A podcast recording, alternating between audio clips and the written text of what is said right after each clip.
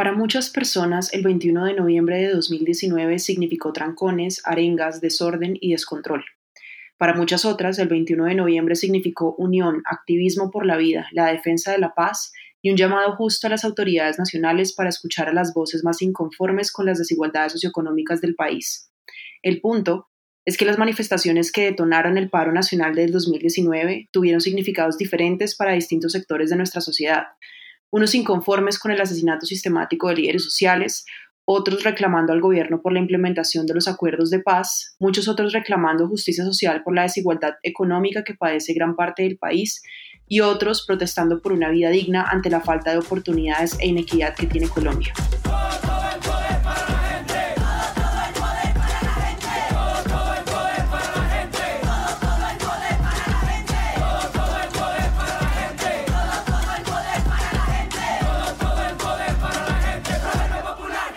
Los voceros del paro nacional demandaron una respuesta por parte del presidente de la República, Iván Duque, a las inconformidades sociales que invocaba la lista de pretensiones que reunió el Comité del Paro tras semanas de concertación sobre lo que se pretendía poner en la agenda de las movilizaciones. Después de varias semanas de protesta, el presidente convocó una conversación nacional cuya pretensión era que los voceros del paro expusieran la agenda de la movilización al presidente y si pudiera llegar a ciertos acuerdos y soluciones para los reclamos sociales que demandaba la ciudadanía.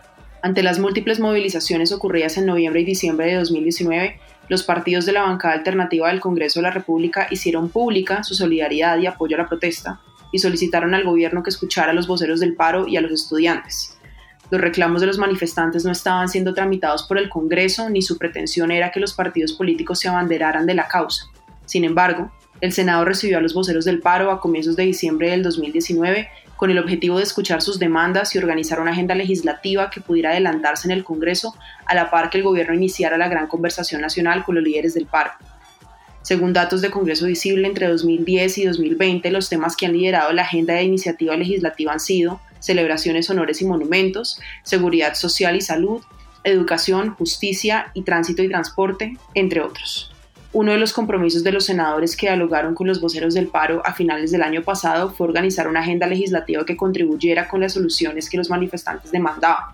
Sin embargo, pocos fueron los proyectos de ley presentados en el Congreso a inicios del 2020 que respondieran a dicho compromiso entre el Congreso y los voceros del paro nacional. Desafortunadamente, poco después de la actividad legislativa, así como la organización de manifestaciones sociales que pretendían retomar las demandas del año pasado, se estancaron con la llegada del virus a Colombia, el COVID-19, y con la declaratoria de estado de emergencia económica y social del Gobierno Nacional.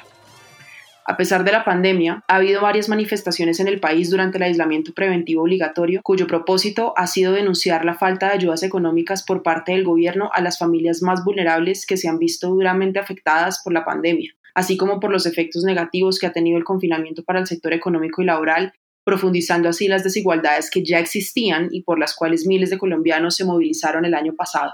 El día de hoy conversaremos con dos estudiantes universitarias que nos darán su punto de vista sobre la relación entre el paro nacional, las demandas ciudadanas y el Congreso de la República, y conversaremos con el representante de la Cámara, David Racero, por la lista de la decencia.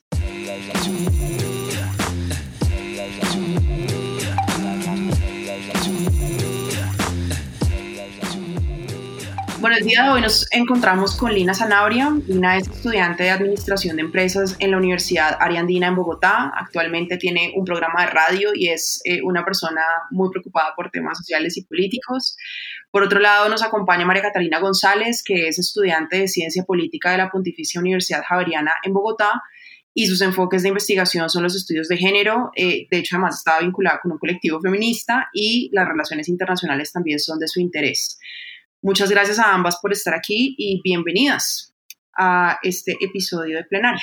Hola, hola, muchas gracias por la invitación. Buenas noches. Chicas, pues nada, entonces quisiera comenzar preguntándoles como estudiantes universitarias si alguna ha estado involucrada en alguna de las manifestaciones que se convocaron con el paro nacional el año pasado y si no es así, pues ¿qué piensan en el paro nacional y por qué creen que las instituciones han sido incapaces de responder a las demandas sociales que, que se han presentado en dichas protestas.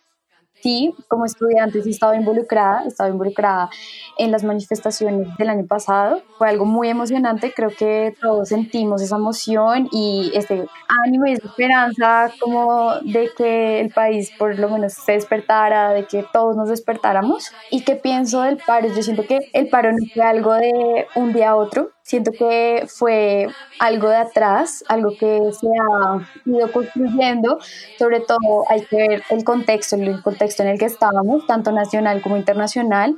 América Latina se estaba movilizando, ejemplos como Chile, Ecuador, y acá también el contexto nacional eh, como el bombardeo de Caquetá, la muerte de estos niños, lo de la distrital, hizo que la gente como que se despertara y dijera, ok, una situación angustiante que nos tenemos que levantar y tenemos que hablar. Ahí viene sobre todo un poco pegado a lo de las instituciones, que tú dices como que porque estas instituciones no han sido capaces de responder ante estas demandas y siento que es porque no existe una apertura política y sobre todo esto viene a partir del el proceso de paz. No existe una apertura política, las instituciones son ineficientes hay un gobierno que está desconectado con la ciudadanía. Yo siento que este gobierno ha estado muy desconectado con la ciudadanía y sobre todo está gobernando para una cierta élite económica.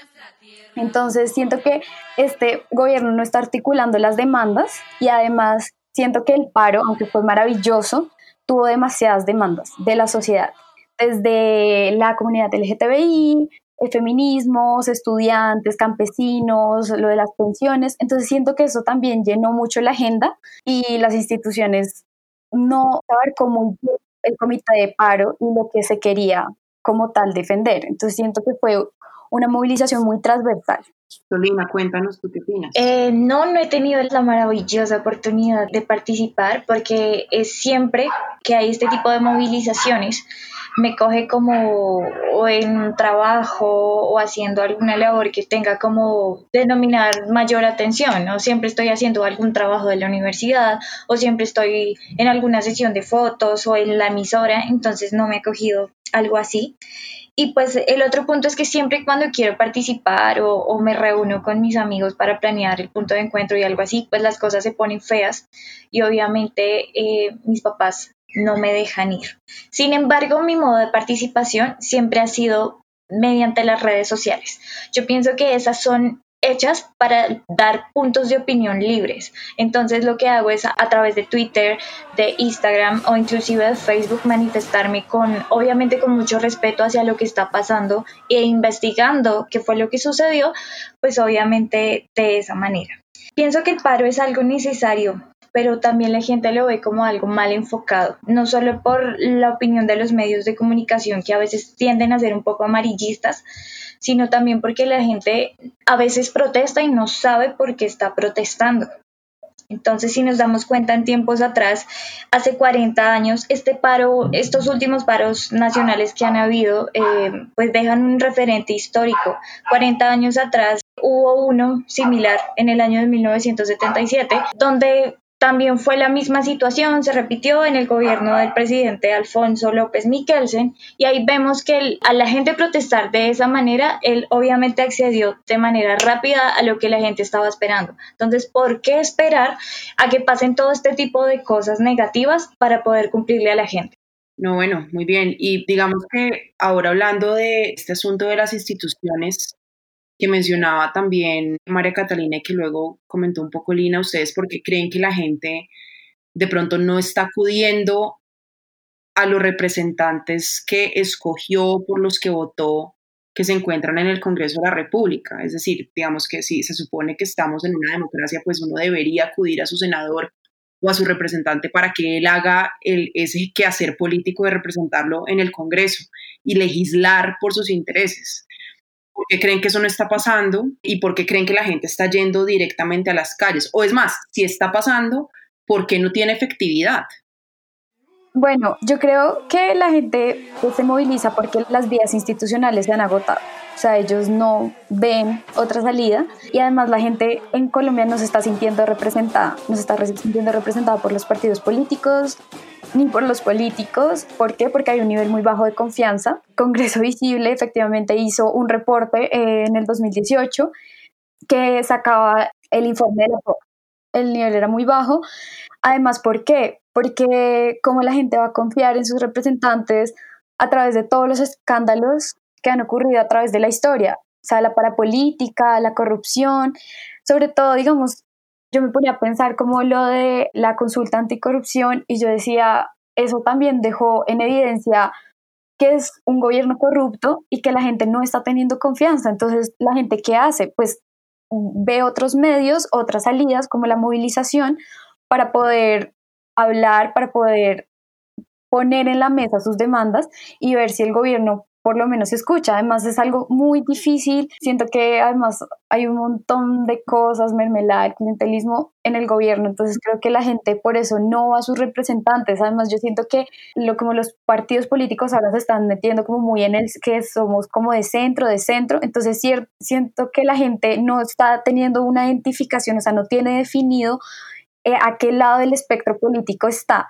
Y ahorita con las movilizaciones siento que ahora la gente se está definiendo más y eso alimenta el debate político y eso es súper importante. Listo, Lina, cuéntanos tú qué opinas. Bueno, yo pienso que, que hay una masa crítica de inconformismo social tan grande ante las expectativas del cambio, que yo siento que pasa el tiempo y pasa el tiempo y la gente no se da cuenta de que de verdad han hecho por ellos, de que de verdad hay gente gestionando por ellos. ¿Cuál es la función del congresista? Eh, ¿Cuál es la función del senador? Ser el velador, ¿no? Eh, podemos resumirlo así, o sea, él tiene que verificar que las funciones del presidente sean realizadas, ¿no? Además que ellos también crean leyes para beneficiar a los demás, pero cuando nosotros nos damos cuenta de todo lo que está pasando, ahí se pregunta, la mayoría de la población colombiana se va a preguntar obviamente qué es lo que está pasando realmente, porque no hay cambio. Otra cosa que yo podría dar justificación en esto serían los medios, ¿no? La gente no conoce cuál es la labor de un congresista, pero vamos a los noticieros, el congresista es un ladrón, el congresista es un corrupto y no tienen en cuenta que también hay congresistas que pueden hacer cosas buenas para que esto cambie a través de sus propuestas. Ni siquiera saben porque son 100 o a veces son más congresistas. Entonces yo pienso que también la falta de desinformación nos hace ignorantes, con todo respeto, ¿no? Para todos los que están escuchando. Cuando no nos informamos no entendemos de algo. Entonces, el no conocer por lo que estamos votando, por lo que nos, lo que nos puede ayudar a mejorar, también nos ayuda a no creer. Entonces, claro, no sabemos qué es lo que pasa, no sabemos, no tenemos idea de qué es lo que nos va a hacer una mejoría en, en su totalidad. La gente ya no cree que el Congreso pueda servir, porque ven todo lo negativo y jamás van a ver lo positivo. Además que lo que decía Catalina ahorita, o sea, es complejo cuando todo eso negativo se escucha sobre los congresistas y todo eso. La gestión es nula. Ese es mi punto de vista. Miren, ustedes traen una cosa súper interesante a la mesa y es cuál es la función de un congresista y qué espera uno de un congresista. Una pregunta que no habíamos tal vez conversado antes. Primero quisiera saber ustedes qué opinan de un congresista. Ustedes han votado por algún congresista y no tienen que decir por cuál es una cuestión que lo que decía Lina es una cosa muy interesante y es que la gente se indigna todo el tiempo con los congresistas, pero mucha gente no vota. Tenemos una tasa de abstención de más del 50%. Entonces uno dice, hombre, pues está perfecto quejarse, pero digamos, si uno participa en política, pues tal vez tendría opciones de escoger a quién le da su voto de confianza. Entonces, quisiera saber ustedes qué esperan de un congresista y si ustedes también hacen eso, si ustedes también participan de política eh, y si no lo hacen, pues está perfecto, pero quisiera saber cómo es su expresión y su activismo con respecto a lo político. Bueno, yo sí he votado sí, he tenido la oportunidad de hacerlo, pero cuando pasa lo que Daniela estaba diciendo y el punto que tocaba yo ahorita, y es cuando hablamos de que vamos a votar, bueno, votamos por lo principal, ¿no? Pero puedo decir que voté por un congresista sin saber qué proponía, qué tipo de ideas podía dejarle positivas a la ciudad, en el caso de nosotros, ¿no? Acá en Bogotá y voté por votar. Entonces a eso me refiero, ¿no? No hay como un orden y no hay como una información concreta con la que yo pueda saber si esto sí va a ayudar, si esto no. Pienso que la gente siempre estigmatiza al congresista y él es el malo y él es el ladrón, pero no saben nada de lo que se trata y votan sin saber. Muchos no saben cuál es la gestión de un congresista en el paro y entonces los acusan de vagos, de no hacer nada. Si vemos programas como La Puya, eh, se la pasan criticando esto, pero solo exponen el punto de vista negativo, ¿sí?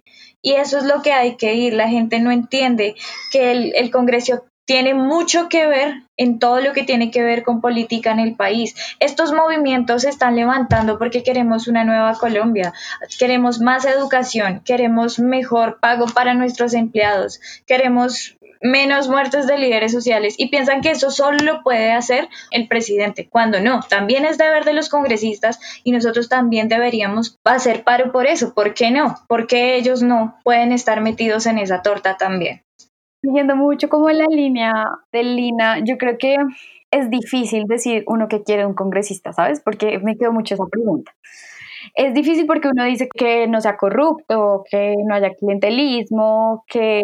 pero es complicado, sé que es complicado y yo creo que cada uno tiene su lugar de agencia y, y sabe qué quiere. Cuando yo pensaba esta pregunta, yo decía, bueno, ¿qué quiero? ¿Cuál sería mi congreso ideal? Por ejemplo, que haya mayor participación de mujeres. Solo hay 20% de mujeres en el Congreso, como dato curioso. Ya cerré el paréntesis, qué pena la interrupción. Sí, o sea, yo sé que hay muy mala fama para los congresistas y todo, pero esto también viene sobre todo, ¿por qué? Por la rendición de cuentas, porque hace mucho tiempo se supone que ellos tenían que dar rendición de cuentas y hasta el 2018 hicieron como una ley que dijeron, ok, acá van a hacer todas las rendiciones de cuentas. Entonces, siento que la gente pierde mucho la confianza en los congresistas y claro, un congresista es súper importante porque estamos en una democracia y es alguien que la gente elige y, que uno dice como, ok, acá me van a representar, acá van a luchar por mí, pero no se está viendo. Entonces también esto viene muy arraigado a lo del paro porque si estos representantes no nos están ayudando, entonces, ¿qué hacemos? ¿Sí? Entonces el, el, ciudadano es el que tiene que actuar. A mí me encantaría que el Congreso fuera más articulado, que el Congreso en verdad trabajara en conjunto, pero no, es súper difícil. Yo me acuerdo que como en segundo semestre a mí me llevaron al Congreso, a una plenaria, y yo decía, ¿qué es esto? La gente comiendo, la gente no hacía nada. Es una anécdota aquí que yo decía, increíble. Todos decíamos, no, pues qué chévere. Y están ganando 32 millones. Entiendo, ¿no? De acuerdo con lo que a veces uno le pasa cuando se encuentra un poco con la realidad de, del quehacer político en el Congreso a veces. ¿no? Y bueno, digamos que tú, bueno, las dos, digamos, tocan temas súper importantes de lo que a veces uno esperaría de un congresista. Y yo quisiera saber, miren, últimamente este tema del paro nacional, yo diría que nunca, nunca se acabó, primero que todo, que fue lo que muchas personas pensaban yo creo que desde el gobierno hubo una especie de calma y de tranquilidad eh, en los últimos meses gracias pues a la pandemia y al confinamiento, pero pues lo que terminó sucediendo fue que la pandemia agudizó la desigualdad social y la desigualdad económica. Entonces lo que vemos ahora son mayores demandas ya de las que habían antes no solamente frente al presidente de la República, sino que también se le exigen cosas al Congreso. Eso sumado pues a, los abusos policiales que han ocurrido en las últimas semanas, que también no son estrictamente una demanda del paro como tal, pero sí derivan del ejercicio de la protesta. Entonces yo quisiera preguntarles, ambas, ambas han reconocido que el presidente no es el único responsable de responder a esas demandas sociales, sino que el Congreso, senadores y representantes tienen una responsabilidad en esto. Entonces yo quisiera saber ustedes qué esperan de los partidos políticos y cómo desde las universidades públicas y privadas en general se puede contribuir a que hagan mejor su labor y mejor su trabajo. ¿Cómo podemos ayudar como estudiantes a que eso ocurra? Es complicado hablar de expectativas, ya cuando hemos visto ejemplos tan malos, ¿no? Sin embargo, siempre hay que aportar a lo positivo y a lo que sí se ha logrado. De los partidos políticos, eh, como joven estudiante también, yo lo que puedo esperar es que no dejen esas guerras como injustificadas entre ellos de quién vota más por mí, eh, de quién hizo más, de quién no, de que dejen esos tweets entre ellos porque la verdad su gestión política es nula y se vuelve algo ridículo, ¿sí? Y es algo que a la gente ya le aburre y algo que mucha gente no entiende, ¿sí? Que si es godo, que si, bueno, el caso es que lo que ellos deben hacer es trabajar en llavería, en unión. Cuando nosotros hacemos unión, hacemos obviamente un equipo para trabajar en pro de las comunidades y de los demás. Aunque es complicado porque cada quien tiene su punto de vista distinto, se pueden lograr cosas a partir de esas opiniones diferentes, ¿sí? Como estudiante también, pues, que día con día se generen ideas y propuestas que de verdad puedan ayudar a un cambio, pero en serio, porque nos hemos dado cuenta a través de estos años que no hay una democracia moderna visible. Y eso es lo que queremos generar, una solución a problemas importantes en el país. O sea, el país lleva arrastrando este tipo de cosas relevantes mucho tiempo y nadie hace nada. En estos paros no se ven, o sea, hablan de partidos políticos, pero cuando es el paro, ¿dónde están ellos con su opinión? Ese es el punto de vista que yo doy, ¿no? Y ahora mucho que lo necesitamos. Lo del paro va a seguir por mucho tiempo y espero que la, el Congreso y los partidos políticos entiendan la necesidad de hacerse presentes en este tipo de situación con soluciones reales y verdaderas.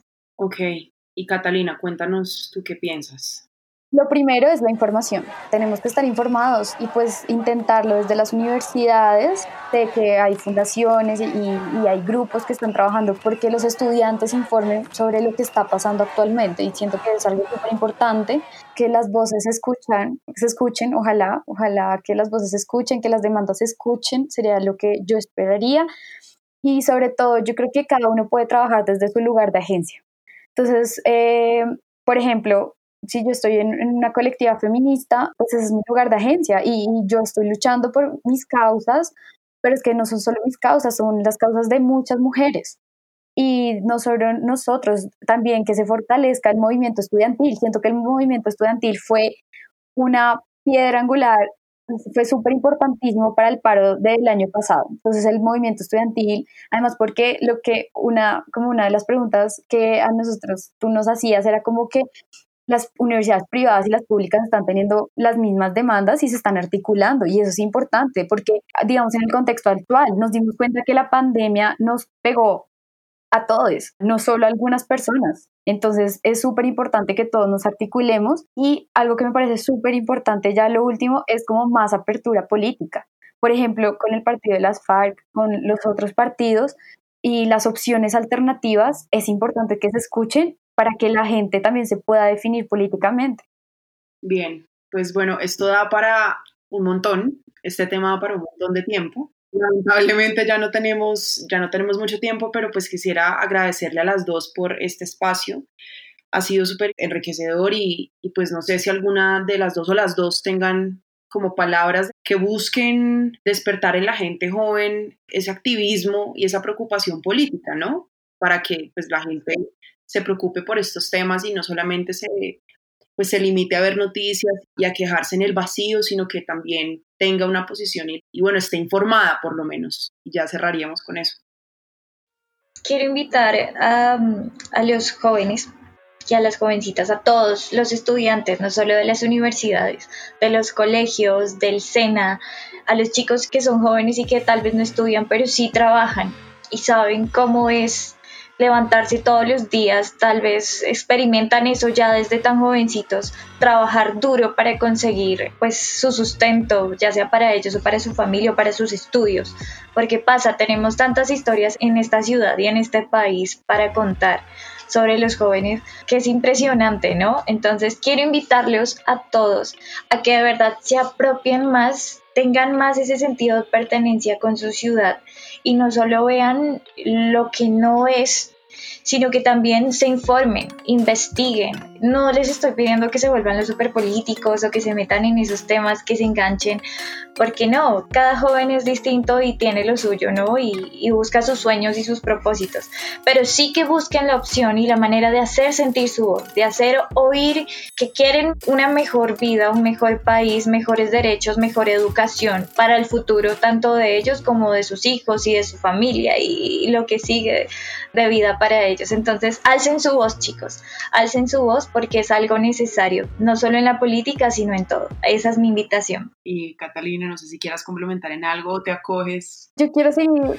con lo que dice Lina porque está muy hermoso, pero quiero también resaltar que la movilización es algo lindo y que nosotros tenemos también que hacernos escuchar y mi invitación es para alzar las voces porque esto, como la pandemia y las problemáticas del país, es de todos, no es solo de una persona. Y si no hacemos algo, nos vamos a quedar aquí y, nos vamos a quedar con las mismas situaciones que siempre hemos tenido. Entonces, poder coger este momento coyuntural y agrandarlo y agrandarlo cada vez más. Yo sé que es una situación difícil, que todos estamos en una situación súper complicada ahorita, pero se puede. Lo estamos observando con los movimientos que están saliendo ahorita. Entonces esa es mi invitación como para que todos alcen la voz, para que en verdad hablen y defiendan lo que creen.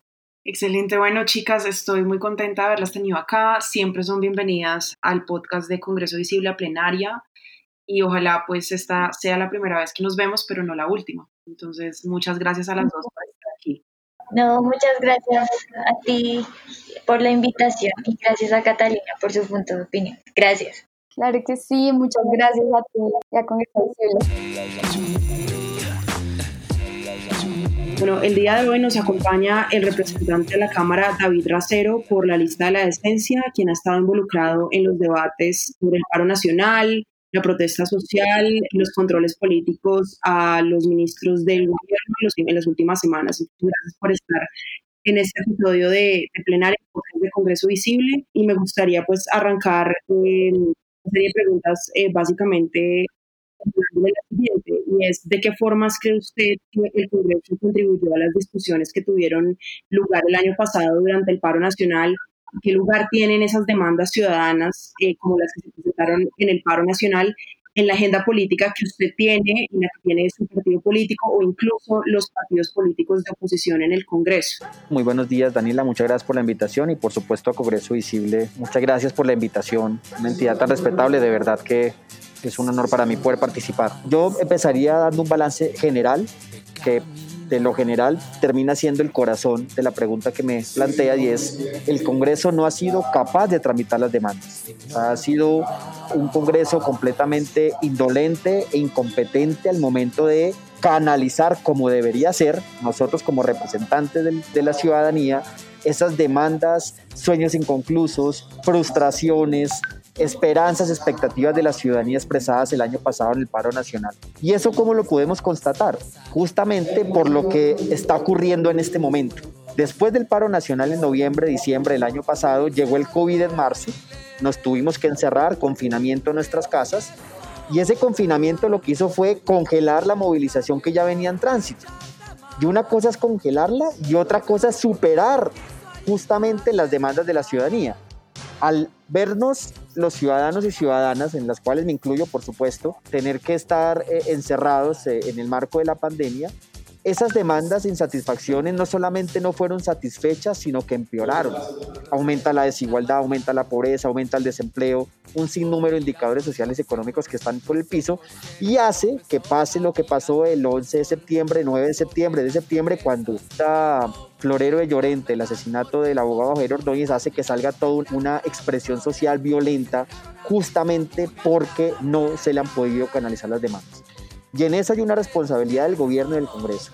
Y en este caso, que es lo que nos compete el Congreso, es un Congreso que termina siendo muy servil a la política del gobierno nacional, un Congreso que eh, está más interesado mayoritariamente en manejar buenas relaciones con el gobierno del señor Iván Duque y es incapaz de reconocer lo que está pasando en la calle. Eso es lo primero, una incompetencia a reconocer realmente las problemáticas. El año pasado se lo decíamos al Congreso en el marco de la discusión del presupuesto como lo estamos discutiendo ahora. No nos creyeron. Y ayer, hace, perdón, hace una semana, el DANE arroja las cifras del 2019 con un aumento de la desigualdad y la pobreza. Y ese es el Congreso que no está respondiendo. Pero segundo es indolente, Daniela, déjame decirte, porque ante ese servilismo que se tiene ante el gobierno del presidente Duque, termina siendo un Congreso que se tapa los oídos, y aunque la gente y los ciudadanos presionen, propongan, se manifiesten en redes, el Congreso hace el de la vista gorda. Y déjame darte un ejemplo. Ha sido completamente indignante para los ciudadanos este año que el Congreso se mantenga con una, un trabajo legislativo a medio andar, en un principio completamente cerrado y después con el modo de la virtualidad con todas las limitaciones que se pueda tener y ahora que se ha abierto la economía en un 99%, hasta los bares ya lo están abriendo, el único que no se hable plenamente es el Congreso. Y hay congresistas que en sus intervenciones lo que hacen es responsabilizar a la gente de lo que están haciendo, exigiéndoles que vayan a trabajar, arriesgando su propia vida, y el Congreso no lo hace. Es un Congreso que no da ejemplo, sino que da vergüenza.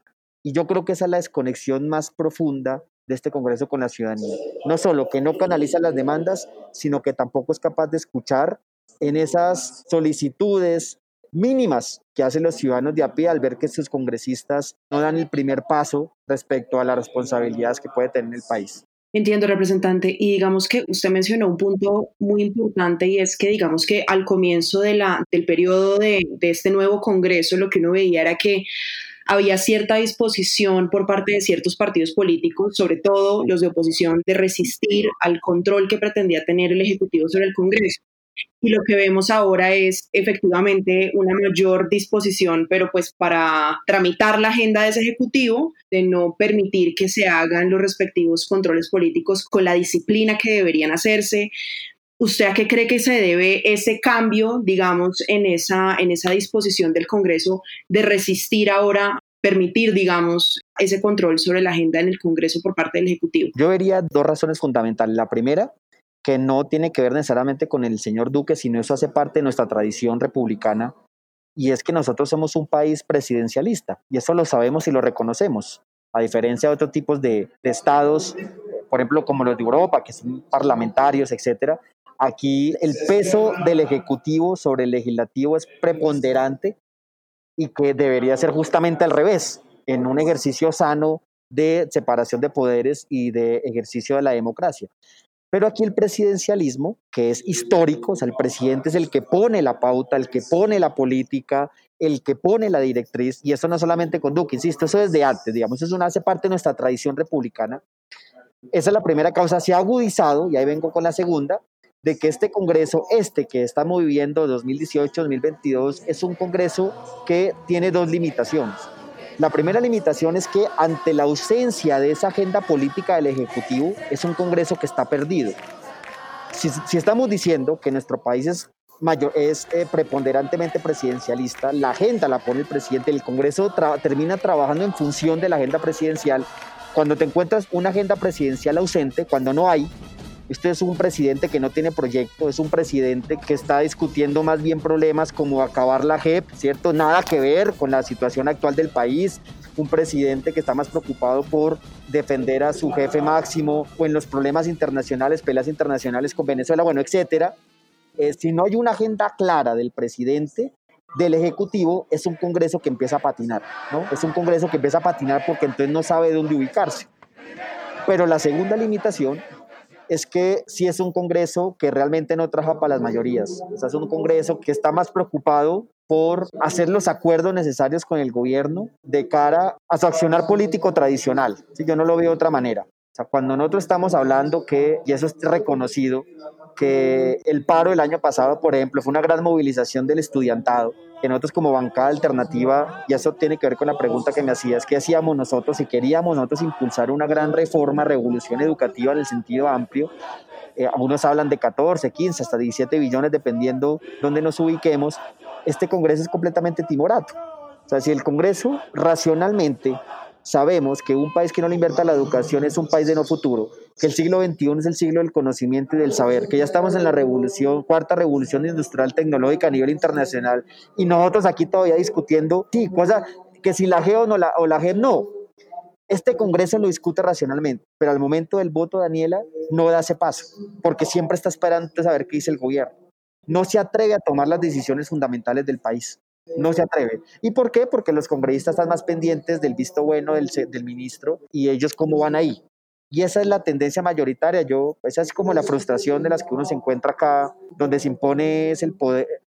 A ver, digamos que el Congreso para mí, perdóname, hago el paréntesis, es como un cementerio de ilusiones donde se impone la fuerza y no el argumento. Yo no soy ingenuo, así es la política, por supuesto, no somos ingenuos, estamos acá y en esto y este juego decidimos jugar, juego de, de los poderes y contrapoderes y de las fuerzas. Pero hay algo tan evidente, puro sentido común, que ellos ni se atreven a, ellos no se atreven a dar ese paso. La reforma tributaria es la misma, somos de los países más desiguales del mundo y eso obedece a nuestra, a nuestra política tributaria completamente desigual y este es un Congreso que no hace una reforma progresiva como lo dice la Constitución. Eso es algo que hemos abanderado la banca alternativa, la renta básica universal. Ellos llaman renta básica al paupérrimo ingreso solidario de 160 mil pesos por hogar, que eso es inmoral, eso eh, es que, y antitécnico, porque es que eso no alivia realmente ni a los hogares ni va, ni va a estimular la economía. Y nosotros proponemos renta básica, llámenlo como quieran, si quieren, síganlo llamando ingreso solidario, pero aumentémosle un poco más, de manera más digna, 550 mil pesos, 70% del salario mínimo, y tampoco, o sea, es, es un congreso obtuso. Y tercero, otro ejemplo, el tema de la reforma policial. El país hoy aclama reforma policial. La policía en su peor momento de legitimidad. Ya no más, semana tras semana, un abuso policial. Hicimos debate de control político una y otra vez. Llegamos hasta la moción de censura para llamar más la atención. Y este es un Congreso que dice que no, que aquí las cosas van bien, que hay que defender a ultranza al gobierno del presidente Duque, no importa que el país se vaya para el Estado. Usted menciona varios puntos en torno a qué debería hacerse para mejorar la situación del país. Digamos, la situación socioeconómica se agudizó y empeoró gracias a la pandemia. Mi pregunta iba dirigida de pronto a qué lugar debería tener el Congreso, qué tipo de proyectos de ley deberían impulsarse desde el Congreso para nivelar esa agenda con el Ejecutivo cuáles deberían ser esos proyectos de ley que se impulsan para nivelar esa desigualdad socioeconómica que se ha agudizado? Bueno, nosotros y yo en lo personal, yo sí creo que el tema de la desigualdad sí es un problema estructural. Y cuando decimos que es estructural, implicaría tomárnoslo de una manera tan seria que tendríamos que hacer muchas reformas a nivel institucional y de política pública para poder superar esa parte de esa desigualdad. La pandemia la empeoró, y lo que hoy queda demostrado es que el COVID, cuando llegó en marzo al país, nos cogió en un momento de debilidad de mercado y debilidad de nuestro mercado laboral y nos cogió en un momento de ilusionismo económico, porque es que en diciembre del 2019 el país había aumentado 3.3% el PIB y eso lo muestran como la gran panacea, pero con un desempleo completamente en ascenso, digamos al 10, 11%, con una matriz productiva industrial completamente débil y cuando llega el COVID y nos llega la crisis sanitaria y con ello la crisis económica y social, queda en evidencia y al desnudo realmente qué era lo que teníamos. Y lo que teníamos es lo evidente. Un país que no produce, un país que tiene su sistema productivo completamente débil y que lo que jalona realmente a la economía son los sectores que menos puestos de trabajo generan y los menos productivos, como el sector financiero y el sector de hidrocarburos. Ellos son los que mejor les va. Y yo hago este recuento, Daniela, porque para nosotros implicaría, en esta pregunta que me haces de cómo disminuir, cómo mitigar, cómo impactar de manera positiva el tema de la desigualdad, implica pensarnos un modelo diferente económico. Y no digo, un modelo diferente. La pandemia ha evidenciado que este modelo ya es obsoleto, fracasó ¿Y el modelo en qué sentido? De que el Estado tiene que tener más participación protagónica en el mercado. esa participación protagónica implica un proceso de planificación industrial que conlleve fortalecer la matriz productiva en los sectores estratégicos que generan realmente empleo como la agricultura y como la manufactura que han sido siempre los sectores más golpeados en los últimos 10 años. Eso lo dijo el DANE hace una semana con los indicadores que sacó. Son los sectores que más generan empleo y que generan valores agregados en la economía. Para mí es fundamental una reestructuración económica. Segundo, un ajuste al sistema tributario, al sistema tributario nuestro. Los países modernos de Occidente, del mundo occidental, siempre eh, muestran cómo el Gini cambia, mejora después de una política progresiva de impuestos. Cuando hablamos de política progresiva no es otra cosa sino decir que el que tiene más aporte un poco más. Eso es lo que dice la Constitución del 91. Estados Unidos lo hace, Japón lo hace, Europa lo hace, nosotros no lo hacemos. Un poco es propiciar esa reforma tributaria que es médula ósea, estructural, para poder nosotros, vía impuesto, que es un instrumento de política pública fundamental, reducir un poco la desigualdad. Y tercero, en el marco de la pandemia, Daniela, yo y la banca alternativa, la banca alternativa, yo volvemos a insistir en la renta básica. La renta básica es un instrumento, pero poderoso. ¿En qué sentido? Primero, para aliviar la pobreza que tienen los colombianos, hoy esa pobreza que llega al 35, 40%, en las zonas rurales del 60, 70%, esa pobreza no es otra cosa sino por un principio humanitario, ¿no? No hay peor pandemia que la pobreza. Y aquí a veces los congresistas eh, es muy fácil hablar de la pobreza con los tres platos calientes sobre la mesa, no es muy fácil hablar de la pobreza desde la ventana.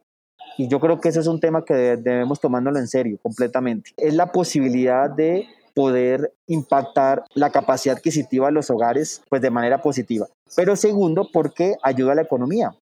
Cuando tenemos la posibilidad de que los hogares puedan consumir más porque se les canaliza vía subsidio no condicionado, 550 mil, hay mayor demanda en la economía, los hogares consumen más, van a comprar más, se activan las ventas de las empresas. Al activarse las ventas, mayor producción, mayor empleo. Es un círculo virtuoso. Yo escuchaba al presidente Arturo Calle diciendo hace un par de semanas de que abrieron la economía, ellos abren los, las bodegas, pero la gente no les compra. Pues obviamente es que la gente no les va a comprar porque no tienen cómo comprar. Entonces, ese es el círculo virtuoso de las propuestas que nosotros estamos haciendo inmediata, renta básica inmediata y a mediano plazo, reformas tanto al sistema tributario como a nuestra matriz productiva. Claro, entiendo, entiendo, representante. Yo, pues no sé, quisiera decirle, digamos, según el Observatorio de la Democracia, el 55% de los encuestados no confían en el Congreso, que eso es un montón de gente, o sea, eso es un montón de personas que no confían en la institución que por excelencia debería representarlos. Eh, y si uno ve, por ejemplo, las bases de datos de Congreso Visible, uno se da cuenta de que el, el, tema sobre el cual más legislan los congresistas se llama celebraciones, honores y monumentos. Entonces uno queda un poco como perdido porque obviamente ante todas estas preocupaciones estructurales, socioeconómicas, pues pareciera que muchos están a favor de legislar sobre lo que deberían estar legislando y poner una agenda sobre la mesa. Y mi pregunta ya va más dirigida no a una cuestión estructural de agenda del Congreso, sino a los congresistas puntualmente en materia de transparencia. Y es, y es, por ejemplo, digamos, yo estoy enterada de que algunos congresistas, por ejemplo, usted tiene eh, redes sociales y se conecta muchas veces con la gente que quiere hablar con usted y usted permite esos espacios de apertura, pero quisiera preguntarle si de pronto es necesario una normatividad clara que obligue a todos los congresistas a que hagan ese ejercicio, porque tal vez mucha gente está indignada o, le molesta o no está de acuerdo con la forma en que los representantes a la Cámara o los senadores han legislado últimamente o han votado proyectos de ley o han votado mociones de censura eh, y no tienen que, cómo hacer nada al respecto más allá de salir a la calle a protestar. Entonces quisiera preguntarle qué mecanismos cree usted pertinente que deberían facilitarse para que los congresistas sí o sí tengan que rendirle cuentas al electorado que eventualmente los eligió. Sí, mira que esa ha sido una discusión que nos hemos dado en estos dos años a propósito de la consulta anticorrupción, con sus pros y sus contras o las limitaciones que ha podido tener, pero era sin duda un avance significativo. Y una de las discusiones que hemos planteado es la necesidad de ese Congreso abierto, transparente, donde los congresistas puedan estar brindando eh, rendición de cuentas continuas. No solamente la publicación de la declaración de renta, eh, que hacia allá iban las reformas que estamos planteando. Algunos lo hacemos de manera, digamos, espontánea, autónoma por la propia decisión, sino que también cosas como estas, la de la votación, que no es otra cosa diferente, sino simplemente mostrarle a su electorado, a su electorado, al pueblo en general, cómo es que están decidiendo y cómo es que están votando, se nos vuelve una discusión y un debate profundo aquí en el Congreso. Los congresistas se niegan a aceptar que el mundo ha cambiado, se niega a aceptar que hay una ciudadanía mucho más vigilante, mucho más indignante, mucho más vedora y que estas redes sociales llegaron y que son un instrumento poderoso para hacer veeduría y auditoría social. Tanto así que, mira, Daniela, te lo confieso, aquí más bien nos critican que algunos de nosotros pongamos en evidencia sus votaciones. Yo cada vez que saco un mapa de los que saco votaciones, no te miento, recibo mínimo cinco insultos y aquí en el Congreso hasta se me han venido a acercarme a, discutirme de frente, ¿no? Casi como a, a, intimidarme y yo les digo, bueno, es que lo mínimo que ustedes pueden hacer es simplemente defender por qué votan como votan. ¿Y por qué no les gusta? Porque muchos de ellos manejan ese doble discurso. Muchos de ellos en campaña se presentan como los defensores del ambiente y vienen aquí y votan por el fracking, justamente para hacer el mandado al gobierno. Muchos de ellos dicen que están que van a hacer lo que sea para superar la pobreza y vienen aquí y votan en contra de la renta básica, ¿no? Ese es, ese es el discurso que cuando ponemos esas votaciones queda en evidencia y por eso les afecta y por eso los ofende. Pero creo que en el fondo, Daniel, este tema de, de las redes sociales y la posibilidad de hacer monitoreo en tiempo real a partir de las nuevas tecnologías es un instrumento que antes no se contaba que puede ser una de las razones por las cuales ahorita la gente genera más indicadores de escepticismo, de desconfianza ante los, ante los congresistas, porque nosotros nos hemos encargado de evidenciarlos. Yo espero que esa indignación que se siente ahorita ciudadana sea canalizada para que esa indignación no quede simplemente en la rabia y en el, en el desprecio ante el Congreso como institución y más bien se tome la conciencia que el problema no es el Congreso como institución, sino los congresistas que están elegidos. Porque el Congreso es fundamental. El Congreso en el tema de separación de poderes, etcétera, es fundamental y que necesitamos de las mayorías de personas más allá también de que sean de derecha o izquierda, pueden haber de derecha que en verdad pueden ser juiciosos con, con mostrar que lo que están haciendo es necesario que lleguemos mayorías el próximo 2022. Yo espero que esa indignación se canalice en acción, que no simplemente se quede en la rabia. Es más, de por sí no es mi interés, ¿no? Mi interés cada vez que yo saco los mapas no es para que la gente coja rabia y se quede con la rabia en su corazón, sino que genera esa conciencia para decir, aquí el cambio es político. Ellos seguirán haciendo de las suyas, ¿no? Y bueno, seguirán votando en contra de, las, de lo que quiere la gente y que lo que necesitamos hacer no es esperar a que cambien, sino cambiarlos a ellos. Pues muchas gracias por todas sus respuestas, muchas gracias por su tiempo. Eh, y pues siempre tengan en cuenta que está súper invitado al podcast de Congreso Visible y pues agradecemos mucho su, su voluntad de participar y, tomar su tiempo de responder todas estas preguntas. No, a ti Daniel, la verdad, muchas gracias por la invitación y cuando, cuando se pueda ahí estaré de verdad, me, encantaría seguir participando. A mí también me permite hacer autoanálisis de lo que estamos haciendo, las preguntas que mandaste, como bueno, ¿cómo más podemos también nosotros mejorar? Yo soy un convencido que tenemos que, los que llegamos acá tenemos que dar ejemplo y no vergüenza y un poco de eso es ser abiertos en lo que podamos, en lo que, en lo que estamos haciendo y creo que eso forma ciudadanías. Muchas gracias. Un abrazo. El rol que debe tener el Congreso de la República es uno de los más importantes en un Estado social y democrático de derecho. El Congreso debe representar los intereses ciudadanos y promover agendas políticas que respondan a las necesidades nacionales y regionales. Ahora bien, el hecho de que los senadores y representantes que son elegidos en la corporación parlamentaria tengan la obligación de tramitar las inconformidades ciudadanas a través de la institucionalidad y de una agenda política legislativa no implica que los ciudadanos no puedan o no tengan derecho de manifestarse y protestar directamente contra las políticas que los afectan y las agendas que agudizan la desigualdad socioeconómica en el país. Las conclusiones del representante Racero, de María Catalina y Lina, tienen un núcleo en común. El Congreso no ha logrado canalizar las necesidades y demandas ciudadanas. Hay una crisis de representación política partidista y el control político que debería estar haciendo el Congreso en contrapeso a las decisiones del Ejecutivo no está funcionando adecuadamente y su ejercicio no está conectado con los temas que indignan a los colombianos. Y bueno, si nos preguntamos qué esperamos de nuestros congresistas, la respuesta debería ser primero que todo que escuchen a la gente, que sepan que su trabajo es representar a la ciudadanía, conectarse con ella, abrir canales de comunicación y trato con el electorado que los eligió. La no toma de posición política frente a temas sensibles que aquejan a la ciudadanía solo genera más desconfianza entre los colombianos. Es importante que los partidos tomen posición, adopten mejores agendas, escuchen a la gente y las demandas que han presentado frente a la desigualdad socioeconómica, la falta de oportunidades, el abuso policial y la violencia que cada día se recrudece en el país. La confianza en el Congreso debe fortalecerse, pero los partidos políticos deben trabajar para renovar dicha confianza ciudadana. Muchas gracias por escuchar Plenaria, el podcast de Congreso Visible. Síganos en nuestra cuenta de Twitter en arroba Congreso Visible y en Facebook como programa Congreso Visible para obtener más información sobre nuestro trabajo investigativo y recopilación de datos sobre el Congreso de la República. También visite nuestro canal de YouTube Congreso Visible para informarse y aprender sobre todos los trámites y procesos que ocurren en el Congreso.